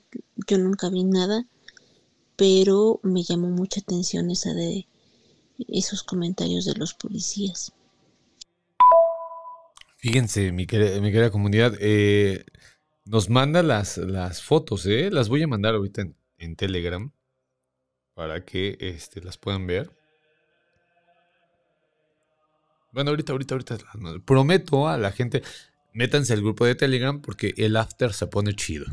Este, le- les, voy a, les voy a mandar ahí los, los, lo prometo. Voy a mandar las fotos. Y, y efectivamente son fotos de este, las ofrendas que nos ponen acá. Y sí, no tenían, eh, digamos, una, eh, una imagen a quien rezarle. Esto, esto es un relato del ánima sola. Fíjense qué interesante. Es un relato del ánima sola, pero muy moderno, ¿no? O sea, es eh, aquella que no tiene que comer o aquella que no tiene a quien pedirle. Entonces hay muchos relatos, principalmente en Sudamérica, querida comunidad. El ánima sola pegó muy cañón en Sudamérica. Acá lo hay, pero no se conoce como el ánima sola, ¿no? Pero estos relatos del ánima sola están interesantes. Ahora, eh, que venga con un niño también es, es, un elemento interesante, porque recordemos que cuando viene con el niño hay varios relatos, pero yo el que recuerdo ahorita es el de la diosa Hécate, ¿no? Que se aparece en las encrucijadas con un niño y bueno, pues el niño es un demonio, ¿no? Es una especie como de ser malévolo. Entonces está, está loquísimo lo que, lo que nos mandó la querida Patsy. Voy a, pasar el otro porque si no, no, no me va a dar tiempo, querida comunidad. Eh, no me voy a quedar tanto en estos, este, en, en los análisis y en esta charla para que podamos pasarlo. Hola Chuy, eh, muy buenas noches, muy buenas noches a todas y a todos. Pues aprovechando la, el tema del día de hoy sobre el tema de, de escuelas, fantasmas en escuelas y demás, pues quiero contarles eh, pues una anécdota, creo que es lo más cañón que me ha pasado y que ni siquiera yo me di cuenta en, en su momento, ¿no? Eh, esta historia va acompañada de una fotografía, que es lo que menciono en, el, la historia, que de igual manera la voy a hacer llegar aquí por WhatsApp. Y bueno, pues aquí va. Eh, yo me encontraba cursando el tercer semestre de la carrera. Yo estudié Derecho en la Universidad La Salle, aquí en la Ciudad de México, en el campus eh, Benjamin Franklin, que está a un costado del Metro Patriotismo. Eh, yo toda la carrera la hice prácticamente en la tarde-noche, entraba a las 4 de la tarde y salía hasta las 10 de la noche. Y esta clase que, eh, donde se desarrolla la historia fue una clase que fue la última, de 8 y media de la noche a 10 de la noche. Y pues ya era una clase que estábamos todos muy cansados, ya nos queríamos ir a casa, ya realmente estábamos, pues ya estábamos hartos de todo el día, ¿no? La clase pues era como decimos nosotros, pues medio barco, no estaba tan complicado, el maestro era muy relajado y realmente ahorita nada más en ese momento eran puras exposiciones. Yo pues este ocupé mi lugar de siempre y pues realmente no estaba poniendo mucha atención a la clase, estaba pues escuchando la clase, veía mi celular de vez en cuando, andaba en la lela, total. Y bueno, eh, pasó que como pasa en la mayoría de todos los salones, que siempre hay un compañero o compañera que es el chistosito o la chistosita, ¿no? Que siempre quiere andar jodiendo a las demás personas. Y bueno, en mi salón había uno que pues yo no considero mi amigo, nada más lo considero compañero de clase que coincidimos en algunas clases y pues eso tiene relevancia para la historia. Esta persona pues como la forma en la que nos molestaba y nos molestaba a los a las y los estudiantes pues era tomándonos fotografías sin que nos diéramos cuenta y las mandaba al grupo de WhatsApp del salón. Porque pues bueno, como no nos dábamos cuenta de, de que nos tomó la foto, salíamos luego con la lela o con alguna cara chistosa o algo por el estilo. Pues así es como nos molestaba, ¿no? Es este, es la manera en la que lo hacía. Pues total que ya estaba ese güey pues, ahí en, en, su rollo, yo estaba en el mío, bueno, todos estábamos en nuestro rollo realmente. Y yo pues me, senté literalmente cerca de él, pero bueno, no era mi intención, fue el lugar que encontré cercano, el único que encontré disponible y ya. Pero bueno, yo estaba en lo mío, estaba viendo el celular y en eso que me doy cuenta que este cabrón este me tomó una foto. O sea, me tomó la foto y, y me di cuenta hasta que volteé porque escuché el clic como de cuando tomas una fotografía en el celular, ¿no? Yo así de chin, este güey ya, ya, ya, caí. Yo no había caído en este cabrón hasta que esta ocasión, ¿no? Y pues ya estaba riendo y ya, y ya hasta le dije, pues ya ni pedo, ya, este, pues mándale al grupo, ya, ya caí, me tocó, ni modo. Y ya. Y yo seguí en lo mío. No pasó más de, ¿qué te gusta? Unos 10, 15 segundos cuando vi que este güey estaba viendo el celular y le cambió el semblante de rapidísimo, rapidísimo. Y, se, y veía su celular y veía que ampliaba la imagen y todo. Y yo le decía, pues qué, güey, salí muy chistoso en la, en la foto, ¿qué, ¿qué tanto andas viendo, no? Y me dice, no, espérame, te la voy a mandar a tu, a tu WhatsApp. Y fíjate bien. Le dije, ok me mandó la fotografía, yo la vi y dije, pues sí, es algo muy mal, es la peor foto que me han tomado en, el curso, ¿Qué, tiene que ver eso? Y me dice, no, güey, fíjate bien atrás. Entonces pongo más atención en la foto y me doy cuenta que detrás mío, en la parte superior, había un rostro, un rostro muy grande que yo no me había percatado a la primera, a primera vista. Y yo pues dije, órale, qué chido, ¿cómo lo habrá hecho? Y le dije, oye, ¿qué onda? ¿Cómo lo hiciste? ¿Qué filtro utilizaste o cómo? Y me dice, no, no, no, no usé nada, te lo acabo de tomar. Dice, no, no pasó nada de tiempo y te, te lo acabo de tomar. Y le digo, no, pero en serio dime, porque está realmente muy chido y me gustaría saber qué filtro es para luego utilizarlo. Y me dice, no, no, no, de verdad no es broma. Y yo le vi la cara y yo vi cómo me estaba hablando y, y estaba, yo, yo lo sentí que estaba diciéndome la verdad. Porque como les digo, este era el chistosito, entonces realmente nada se le podía tomar en serio y siempre se reía y todo. Pero esta ocasión se le vio una cara seria hasta como de preocupación, ¿no? pues ya veía yo la foto y dije, vale, pues que sí está muy cabrón. Y bueno, pasaron muchas cosas por mi mente, ¿no? En ese momento ya este, la mandó al grupo de WhatsApp y pues todo el mundo empezó a comentarlo y a decir qué es esto, que quién sabe qué, qué es lo que está ahí atrás y voltearon a ver hacia mi asiento, hacia la ventana y demás, ¿no? Y pues todo el mundo estaba muy sacado de onda y, y justo fue cuando acabó la clase, ya se fue el maestro y todos en vez de irse, se fueron a mi lugar a ver qué era y todo, ¿no? O sea, ¿qué onda? ¿Qué es esto? ¿Por qué? ¿Por qué sale esto en la fotografía? Mucha gente, pues, realmente preocupada y otros así como de, pues, ¿qué, qué onda? No entendemos. Ahora, la situación es la siguiente, como comento, fue durante la noche, eh, alrededor de las nueve y media, casi las diez de la noche, cuando sucedió esto. Primer punto. Segundo punto, nos encontramos en un tercer piso que la ventana donde yo me encontraba, donde sale la fotografía, eh, daba hacia, un, hacia el vacío, hacia una, se puede decir, un patio trasero, pero que antes de eso no hay nada. O sea, es el vacío realmente en el piso en el que nos encontramos, no había nada que se pudiera apoyar ni nada. También pensé que podría haber sido la opción de que fuera por el flash o que fuera algún, este, pues algún reflejo o algún trueno, algún relámpago o algo pero pues no estaba lloviendo, eran, eran fechas en las que no estaban lloviendo y él no usó el flash, por lo mismo para que no nos diéramos cuenta de que nos tomó una fotografía y aparte para que el maestro no se diera cuenta. Ya después, este, pues ya me saqué de onda, todos estuvimos platicando un rato más, tomé el metrobús y me fui a la casa. En lo que iba viendo, en, en lo que iba en el metrobús, iba viendo la fotografía, iba examinándola más de cerca y me percaté pues que era como una bruma. Yo es lo que vi por los detalles de la fotografía, se veía como una bruma, como, como si fuera humo. Y ya, me dormí, este, esperando el día siguiente. Ya en la mañana, pues, este, me encontré a mi papá, a mi, mamá, les comenté lo que pasó, les enseñé la foto. Y pues ya me decían, no, pues es que sí es algo muy real. O sea, no, no como que no lo tomaron a broma. Me dijo, es que sí es algo muy real esto. No, no, no, no es algo que hayamos visto.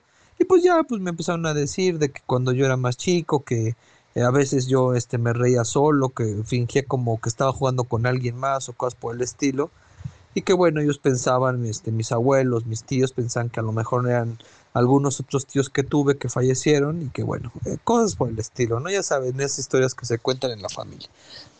Yo en, el transcurso del día me dispuse a buscar pues filtros o cosas por el estilo. Eh, mencioné, eh, olvidé mencionar que esto fue en el año 2014. todavía pues Instagram no estaba como tanto con los filtros como lo está ahora hoy en día lo más cercano que había en cuestión de filtros o cosas por el estilo eran este Snapchat. Entré a Snapchat, busqué algún filtro pues acorde a esto y tampoco me salió. Busqué en, en el app de Google, en este en la tienda de Google, pues si había filtros o cámaras de terror o cosas por el estilo para mm, pues ver si había alguno similar y no, no encontré absolutamente nada. Busqué filtro en internet, busqué en todos lados y en ningún lado encontré ese filtro o ese rostro porque estaba tan bien detallado que dije es que esto es imposible que haya pasado. Después pues empecé a asimilar la situación porque dije es que hay todos los factores, ya fui descartando todo lo que era factible y no le encuentro una respuesta, ¿no? Yo soy muy de método científico y sí me gusta seguir la hipótesis y demás de ir descartando ideas, descarté absolutamente todo y no encontré una solución. Entonces llegó ese momento en que dije, es posible que se haya sido. Número, también consideré que este tipo, esta, esta persona que me tomó la fotografía, pues lo vi realmente serio, lo vi como eh, hasta preocupado. Y realmente en el momento que me tomó la foto a la que me lo mostró, les digo, no pasó más de 10 segundos. Entonces dije, tampoco pudo haberle editado tan bien. Y una edición tan bien hecha no se podía hacer en un celular y tan, en tan poco tiempo. Y como les digo, en el 2014 todavía no estaban los filtros tan bien como los tenemos el día de hoy. Y ya, así quedó. Eh, ese día pues ya llego a la escuela a las 3.45 aproximadamente, subo al salón, al tercer piso, y cuál es mi sorpresa que todo el mundo está afuera y que hay gente de otros salones afuera volteando a ver el salón y así. Y lo que pasa es que nadie quería entrar al salón, nadie quería entrar porque les daba mucho miedo. Ya la foto había corrido por varias personas, en varios grupos de WhatsApp, de Facebook, en Instagram, en varios lados de la universidad y nadie quería entrar y hasta que llegué me, se me acercaron y decían, oye, pero ¿qué hiciste? ¿Qué pasó? ¿O por qué? Yo digo, no, pues que yo no hice nada. Y ahí estaba, estaba el compañero, le dije, pregúntenle a él, yo, pues yo estaba, le dije, está bien la fotografía, esto, algo la lela, yo ni cuenta me di, es la peor foto que me han tomado. No me di cuenta realmente lo que estaba pasando. Y ya en eso llegó un profesor y pues nos dijo que porque estábamos adentro, afuera del salón, que pues ya teníamos que pasar, que ya era la hora de la clase. Y pues una compañera le dijo, es que mire, pasó esto, esto y esto. El maestro pues ya era una persona que llevaba muchísimos años en la institución, entonces pues ya dentro del salón nos platicó lo que, lo que él sabía, él sabía que por ejemplo había muchas anécdotas de la universidad, hace mucho tiempo antes de ser la Universidad de La Salle era el colegio alemán o algo por el estilo. Eh, muchísimos años, en los años 40, 30 aproximadamente, no sé realmente, nos contaron que también había unas, este, un túnel subterráneo que es, era como protección antibombas, cosas por el estilo, y sí existe, eso sí, y una vez hicimos un recorrido por ese túnel, y pues ya varias anécdotas, ¿no? Que se aparecen niños, que la niña de la noche y demás. Lo que sí sabíamos y que es algo muy triste es que hace unos años, antes de que yo entrara, unos 5 o 6 años antes de que yo entrara a la facultad, eh, un chico se había suicidado ahí en la facultad, se había quitado la vida. Y pues era algo muy triste que no, no decimos que su fantasma estaba ahí o algo por el estilo, pero bueno, fue algo triste y sabemos que cuando pasan esas cosas, pues en lugares como en instituciones, en universidades, pues a veces la energía, esa energía pues queda plasmada en el tiempo, ¿no? Era una suposición también, pero bueno. Y ya fueron pasando eso, los días este, de esa semana y mucha gente todavía se me, se me acercaban, profesores querían ver la foto, y lo que me pasó más gracioso es que incluso llegó a oídos de, de las personas de intendencia, de las señoras que hacían el aseo en la universidad y me preguntaron que si no me daba miedo, que eso. Le digo, no, pues realmente no me dio miedo, no me di cuenta en el momento y pues que ahí quedó, ¿no? Incluso las señoras me decían, no, es que yo conozco a una familiar que hace limpias, que ella te puede, ya sabe, ¿no? Que te puede ayudar, que esto, que el otro. Y yo simplemente decía, no, pues lo agradezco, muchas gracias, pero bueno, yo no siento mal, yo no me siento este, con molestia ni nada. Si fuera algo malo, pues yo creo que ya me habría hecho algo me habría pasado algo, pero me siento bien, estoy tranquilo, no pasa nada. O sea, fue ahora que fue algo que pasó en el momento, no, no, no me di cuenta, nadie se había dado cuenta y ya. Y pues ya pues fue pasando la leyenda ahí en la, en la generación de lo que pasó incluso todavía hasta nuestra última semana de, clases ya para graduarnos, pues recordamos esa anécdota en el del 2014, todo lo que nos pasó, todo, y salió el tema, ¿no? Que pues nunca se resolvió, que es una fotografía que quedó inmortalizada y que realmente es una foto muy buena. Yo en ese entonces, este, tenía, bueno, ya, ya eh, regresando un poquito, en el 2014 para el 2015, yo, yo anduve con una chica que era fotógrafa profesional y yo le conté, oye, mira, esto una vez me pasó esta situación y tengo la fotografía y quisiera saber si tú puedes, pues analizarla, a ver si hay algún truco o algo por el estilo, ¿no? Así ah, como no, ya se la, se la mandé y yo estuve con ella ahí en su estudio, me mostró como los filtros y todo. Y pues sí pasaba filtro, filtro infrarrojo, filtro VB, no sé qué tantas cosas ahí me explicó cuestiones de fotografías. Y me decía es que no es truqueada, es parte de la foto, o sea, la imagen, el rostro que se ve es parte de la fotografía, no pudo ver si, no, se verían, dice, algún pixel o algo por el estilo ya en el filtro y no se ve nada, está nítido, está completamente nítido en la fotografía. Entonces quedó, ¿no?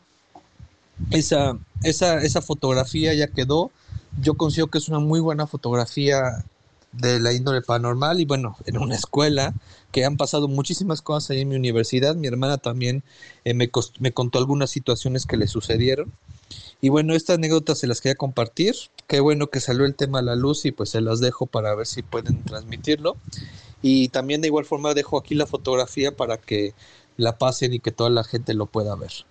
Y pues nada, realmente toda mi vida, yo creo que todas las personas somos este, sensibles a estas cuestiones paranormales, pero estamos tan enfocados en otras cosas, en el celular, en la tele, en el trabajo, en cosas así, que no vemos o no queremos ver estas cosas, ¿no? No es que haya gente que tenga una percepción distinta a los demás, yo creo que todos y todas tenemos esa capacidad, pero no, no queremos verlo o lo queremos ignorar y a veces esas mismas cosas se manifiestan para que recordemos que están ahí, ¿no? Entonces, yo creo que fue la situación. Yo no soy el clásico que dice, ah, es que yo desde chiquito veía esto. Lo... No, no, no. Yo creo que todas y todos tenemos esa capacidad, incluso a lo mejor de niños, y lo fuimos olvidando con el paso del tiempo. Y sí recuerdo algunas otras cosas que me han pasado, pero esto es lo más cañón y que ni siquiera me di cuenta, pero lo pude, lo pude, lo puedo tener en una fotografía. Hoy en día, pues sí, no pasa de veces que siento que estoy solo en mi casa y que alguien me está viendo, que alguien me habla. Eh, yo, pues, este, medito todos los días. Me gusta meditar mucho en la madrugada. Bueno, a las 12, una de la mañana, que es cuando antes de dormir. Me gusta mucho meditar y a veces siento como si alguien me estuviera viendo o alguien estuviera ahí conmigo. Eh, no es una sensación mala, simplemente es una sensación, pues, de, como si alguien estuviera en el metro y que sientes que hay mucha gente y ya. Pero bueno, eh, muchas gracias por escuchar mi anécdota, espero que les haya gustado, espero que les guste la fotografía y pues si quieren platicar más sobre el tema, pues yo estoy abierto para poder hacer este platicar sin ningún problema. Muchas gracias. Eh, muchísimas gracias a Misael que nos mandó esta foto que aparece actualmente, lo, puse en la pantalla, querida comunidad, eh, para la gente que nos va a escuchar en Spotify, lo pueda ver, está la foto, ¿no? Y eh, a mí me parece que es un fotomontaje. Eh, yo creo, mi querido Misael, eh, por la situación que me estás contando está muy interesante, hermano. incluso cuando hablas de la fotógrafa, a la cual tuvo una relación contigo y todo, que te explica, ¿no? Y que analiza la foto. bueno, pues es interesante, pero yo estoy un 99% seguro de que es, eh, es un fotomontaje. Eh, ¿Por qué? ¿Por qué me atrevo así a, a ser tan contundente? Voy a quitar mi, Miren, querida comunidad, tiene... Hay una cosa en, la composición fotográfica que se llama planos. Entonces hay un plano general, hay un plano medio, hay un primer plano, hay un primerísimo primer plano. Y esta situación, querida comunidad, eh, se utiliza mucho en la fotografía de estudio. Entonces, en esta, en esta foto que nos manda el querido Misael, vemos que la imagen, perdón por mi voz, eh, ya, ahora sí ya está cansada. Eh, vemos que la imagen tiene, un, eh, tiene una composición fotográfica muy, muy eh, de fotógrafo. Es decir, fíjense cómo está. esto estuvo truqueado. Yo creo que ha de ser un, plano medio. la foto original ha de ser un plano medio. Y vean la, la posición de la cara. La posición de la cara nos dice todo. Por ejemplo, cuando se inventa la fotografía de fantasmas, se inventa con los cánones de cómo se dan las posturas. Y en esas posturas generalmente eran, eran planos, eh, planos medios, ¿no? Es decir, de, ahorita, por ejemplo, en donde, eh, donde estoy yo, si me salgo un poquito de, de foco, aquí sería un plano medio, ¿no? Entonces la, composición de la cara para que se forme este triangulito que se ve en la foto tiene que tener cierto movimiento de luz, tiene que tener varias cosas, eh, querida comunidad, que hacen que la composición de la fotografía sea agradable a la vista de las demás personas. Ahora, vemos en la fotografía, la voy a, poner de nuevo, como toda esta composición está visible en la foto. Eh, entonces, esta... Em, por esta composición yo me atrevo a decir que es un, es un, este, eh, pues sí, es una fotografía que está trabajada, que está tratada, porque las fotografías de fantasmas o de ideas eh, han sido modificadas. Por ejemplo, a partir de 1920, que se hace la, la Sociedad de Estudios Paranormales eh, en Inglaterra, la idea de la, fotografía de fantasmas ya no tiene que ver con estas, ahora tiene que ver con entidades ectoplasmáticas que les llamaban, es decir, con flujos de energía que salían de las personas, por ejemplo, los mediums que emanaban, ¿no? Y se quitan estas fotografías, ¿no? Es en donde la composición fotográfica, es decir, tomaban la foto y la foto se tomaba exactamente igual a la que, o sea, era un vivo que se tomaba la foto, después se hacía una serie de empalmamientos, ¿no? Y esto em, terminaba en una fotografía de fantasmas. Misma que si se lo doy yo a un fotógrafo, el fotógrafo va a decir exactamente como la novia de Misael. Va a decir, pues es que esto es parte de la fotografía. La cuestión fue de antes de la fotografía. Antes de la fotografía ya hay algo. Digo, puede o no estar de acuerdo. Yo lo digo, ustedes me conocen desde toda mi eh, humildad, porque la neta no, no creo que tenga la razón completa de todo esto, ¿no? Pero sí siento una responsabilidad en decirles, ¿no? Aquí hay una composición, hay una posición de la cara, se, genera un triángulo. Ese triángulo lo estudian mucho los fotógrafos. Cuando se hace retrato, ese triángulo es muy bueno. Eh, hay una eh, eh, composición de luz.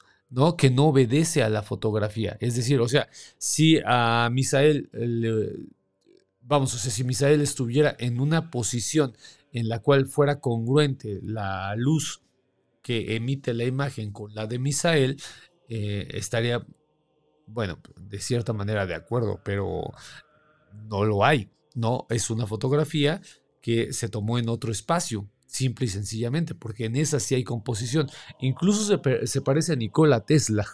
La persona, ahorita estaba buscando, mientras lo escuchaba, estaba buscando a Nikola Tesla. Fíjense, eh, no, puedo asegurar eh, que era comunidad, pero tiene, tiene un dejo de esta época, de los años 20, ¿sale? O sea, esta composición tiene un dejo de los años 20. Eh, yo lo digo con... Eh, el, documento es formidable, como lo dice Misael, está muy padre y a la gente le va a gustar mucho. Pero eh, ahora sí que con mi...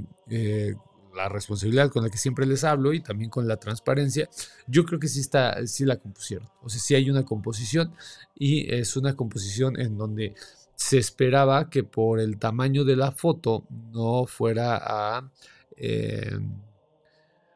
no se viera, ¿no? Que es parte de otra foto, ¿no? O sea, el tamaño de la, del rostro tiene que ver directamente con la composición de la foto, donde se, quizá no era tan real o tan visible que, eh, vamos, o sea, que pasara por cierta, ¿no? Lo voy a volver a poner, por ejemplo, está solamente en un cuadrante, no sé si se fijaron, eso también es interesante, solamente está en este cuadrante, ¿ya se fijaron? ¿No? Eso también está interesante, ¿no creen?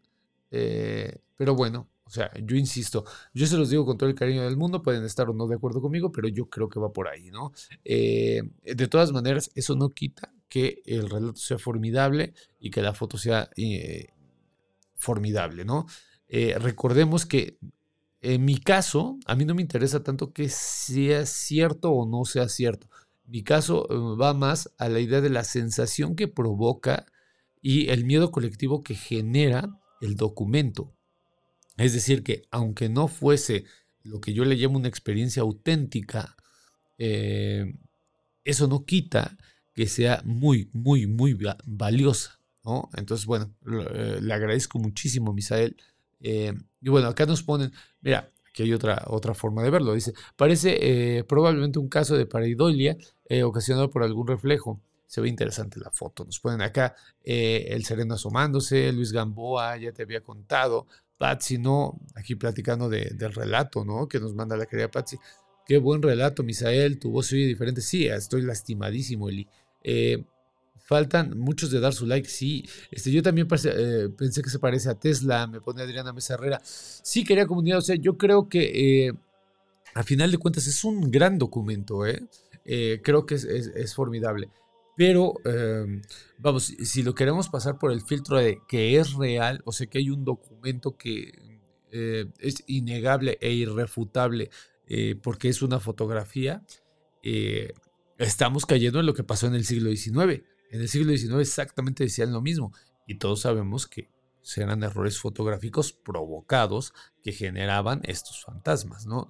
Entonces, bueno, yo creo que a final del día es un relato de escuela, es un relato que ocasionó un movimiento grandísimo, por lo que nos cuenta Misael, ¿no? Que la gente se quedó con él y te puedo asegurar que actualmente se sigue contando.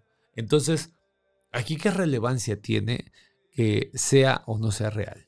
Si actualmente, estoy seguro, se sigue contando. Ya lo real queda en un segundo plano, lo que siempre digo, ¿no? Lo real ahí ya queda lo anecdótico, ¿no? Eh, lo que queda es el verdadero, el verdadero miedo, el relato, el morbo que nos cuentas, ¿no? La conservación del relato, ¿no? Entonces, eh, bueno, yo te agradezco mucho, les agradezco mucho, querida comunidad. Yo creo que con eso terminamos, ya no me da tiempo de pasarlos todos, eh, pero les agradezco muchísimo. Eh, y yo creo que, bueno, pues podemos pasarlos en el grupo de Telegram, hacer algo coquetón. Ya mandé la foto de Misael, está en el grupo para que la gente lo pueda analizar, lo pueda checar. Hay gente que le sabe más a la composición que yo, que lo pueda ver. Quizá esta gente diga, no, no, Chuy, estás equivocado. No hay una composición, no hay una posición de fotografía, ¿sabes qué? Eh, ocurre esto, ¿no? Pero, eh, bueno, ahí está el documento y Misael muy amablemente nos lo, otorga para que platiquemos eh, por él. Em, platiquemos de él, perdón. bueno, yo les agradezco muchísimo. acá nos ponen yo ya me paso a retirar porque mañana hay que trabajar, sí, hermano. nos pone Daria, dice, por cierto, felicidades, doctor. Eh, aprendo mucho en este espacio. Gracias por compartir. No, gracias a ustedes por escucharme. Bonita noche. Les mando un abrazo. Nos estamos viendo la próxima semana y en la semana subo la fantasmalogía que les debo. Eh, yo soy Chuy Campos. Me pueden buscar en el Twitter como arroba Chuy-Campos y nos estamos escuchando. Hasta la próxima.